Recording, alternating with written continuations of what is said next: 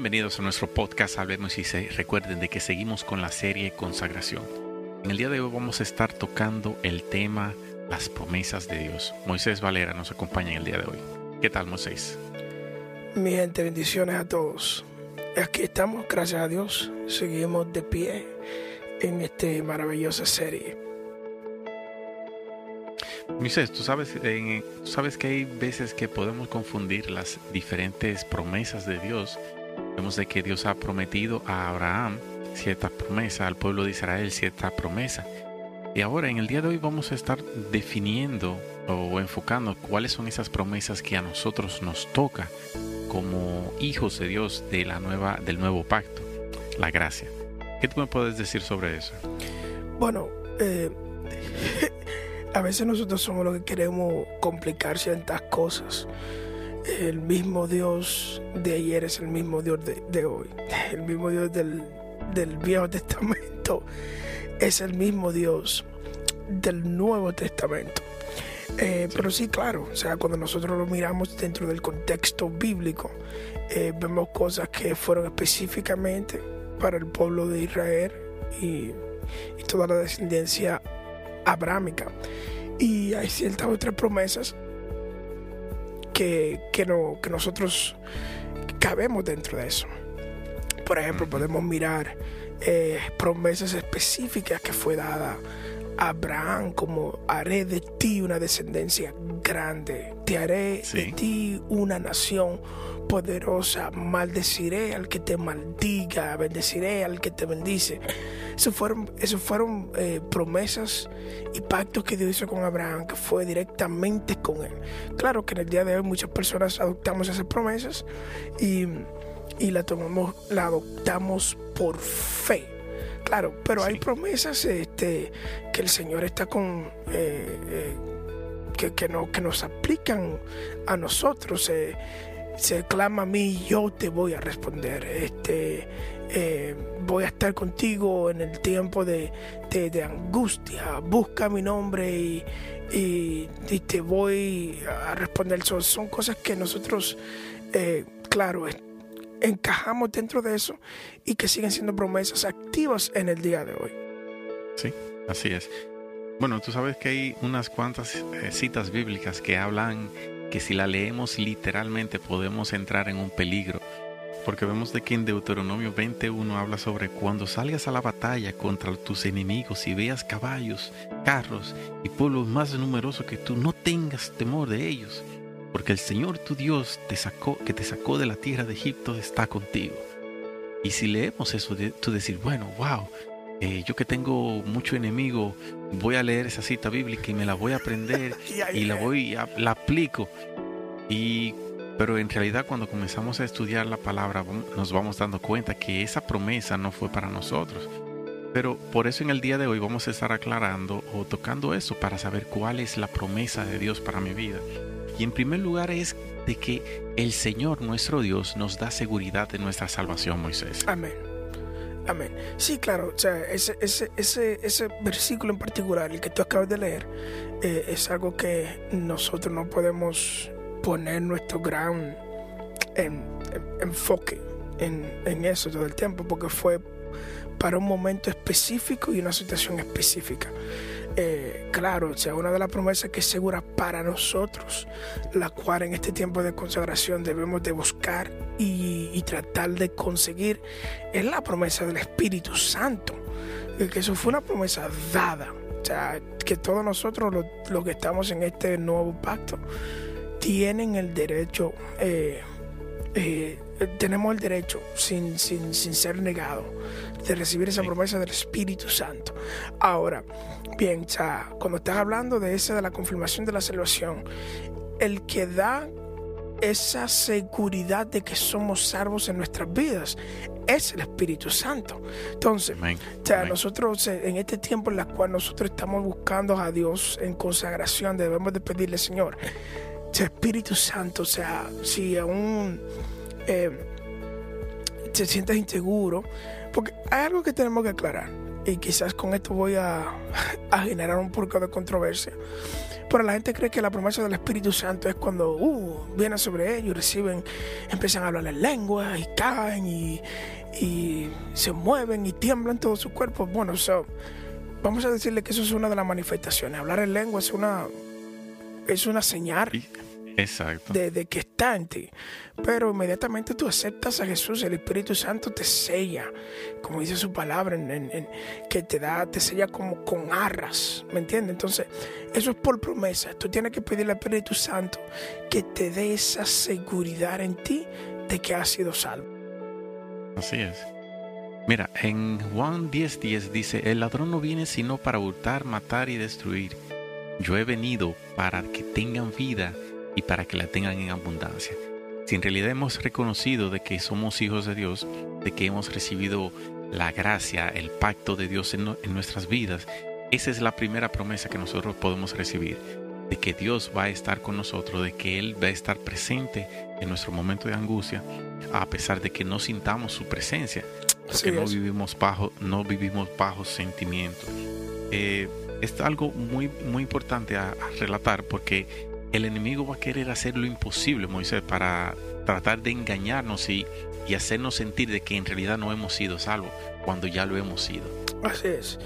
Eh, eh, eh, y ahí viene entre lo que estaba diciendo. O sea, o sea recuerden que, el enemigo viene o está aquí en la tierra con una función. Matar, hurtar y destruir. varias, funciones. Y esa última destruir no significa de que matar, hurtar y herir, matar, hurtar y tratar de hacerte un, dañito, no, no, destruir. ¿Y qué, qué, peor destruir? O sea, qué más grande destrucción puede, puede hacer el enemigo que confundir a alguien acerca de su salvación?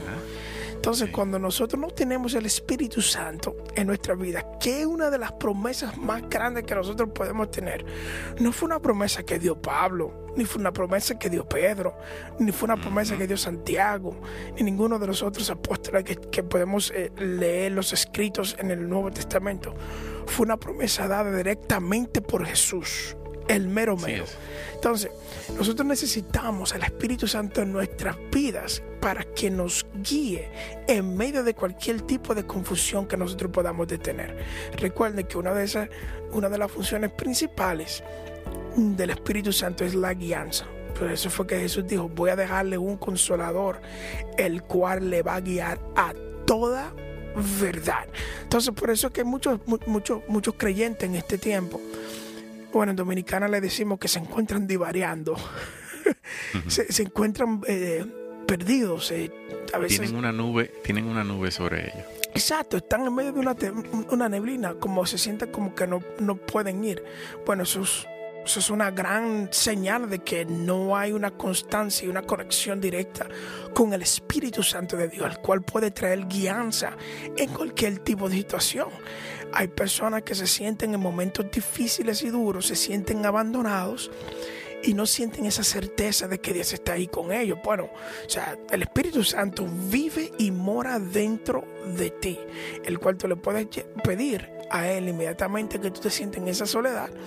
Una cosa es que te sientas solo y otra cosa es que estés solo. O sea, nosotros no podemos sentir solos, pero eso no quiere decir que estamos solos pues ya que el Espíritu Santo está con nosotros hasta el fin de los días. Así es. El punto dos que podemos ver de, con relación a este mismo tema del día de hoy es de que Dios nos protege del peligro, tanto del peligro eh, que podamos pasar físico como también el peligro espiritual, que pienso Moisés que es el peligro mayor, porque vemos que en ocasiones eh, nuestro Señor eh, le dijo a Pablo de que no iba a tener peligro, es decir, que no le iban a pasar nada, pero vemos de que más adelante lo agarraron y le dieron una zamba que hasta lo dejaron casi, casi muerto. Y entonces hay veces que si tú lees la Biblia, eh, lo tratas de leer literalmente, vas a decir, pero ¿y el Señor acaso no le dijo de que no iba a pasar ningún peligro? Pero vemos de que el peligro que el Señor le estaba claramente hablando era del peligro de su vida, de que no iba a morir. Así es. Y aquí es donde nosotros podemos pasar, ejemplo, leer el Salmos 46, Dios es nuestro amparo, nuestra fortaleza, nuestro pronto auxilio en la tribulación. Y de verdad que el Señor es nuestro amparo. Él es el que nos protege, a pesar de que nosotros, nuestro cuerpo sufra por la persecución del Evangelio o del verdadero testimonio de Cristo Jesús, vamos a pasar tribulaciones, pero Él nos va a mantener de pie. El punto 3 podemos concluir con este y es suple nuestras necesidades emocionales, conocimiento y materiales. O sea, tú sabes que hay muchas personas que solo se basan en la, en la, en la promesa de Dios, en lo, en lo económico, pero veo de que algo más importante es la, nuestras emociones, es decir, Él está con nosotros cuando estamos solos, Él está con nosotros cuando estamos felices, Él está con, con nosotros cuando estamos pasando por una enfermedad, por un problema difícil, Él está con nosotros el conocimiento, Moisés. No se trata de que uno pueda leer la enciclopedia, eh, la, la, biblioteca de la, vamos a decir, de, la, de España completa y poder recibir todos los conocimientos, sino es el conocimiento que da Dios, porque de qué vale nosotros poder tener mucha información en nuestra cabeza y no poder aplicarla. no, sí, claro. O sea, eh, todas esas cosas, bueno, mira, me, gustó lo, lo, que tú dijiste, es, eh, la protección emocional. Y, y, y, y, sigo basándome en eso porque, o sea, el Espíritu Santo, o sea, los frutos del Espíritu son parte también de, de, ese paquete de promesas. Cuando Él está ahí, Él te promete que de en ti se van a producir frutos como evidencia de que Él está ahí. Si uno de sus frutos es el gozo, sea, que tú puedas tener gozo y puedas tener paz, benevolencia, que todas esas cosas, o sea, van un poco eh, en lo que es la emoción. O sea, gente que, que siempre está triste. Bueno, el Espíritu Santo te, promete dar como fruto en ti el gozo, para que tengas algo en la cual tú puedas confrontar la tristeza. Entonces, si nosotros hablamos de todos esos tipos de promesas eh, dentro del, Antiguo Testamento, o sea, yo no creo que hay una más, yo creo que las dos más grandes, bueno, varias, eh, son esas, o sea, el, bautismo del Espíritu Santo es una de las promesas. Dones y frutos del Espíritu son otras promesas. O sea, Él va a producir en ti o te va a dar dones eh, acorde a tu servicio útil dentro del cuerpo de Cristo. Señor, ¿y qué otra más promesa por la cual nosotros aquí estamos en el día de hoy? Es que es la venida de Jesús. el Dios que Él va a venir. Entonces nosotros tenemos que, vivir una vida en la cual, mientras nosotros, nosotros nos consagremos, es buscar eso. Señores, prepáranos para tu venida, que cuando tú vengas tú nos encuentres haciendo tu voluntad. Amén, amén. Wow, ese, qué promesa mejor que esa, Moisés. Oh, el tú saber de que no te vas a quedar aquí, eh, de que no tienes, eh, este no es nuestra, nuestro lugar, este no es nuestra casa, de que seremos tomados en un día, sea que nuestro cuerpo esté enterrado y aún así no, es, la promesa del Señor es tan grande que a pesar de que nosotros estemos muertos, Él nos va a resucitar. Wow. Mejor promesa que esa no necesitamos. Amén, así es.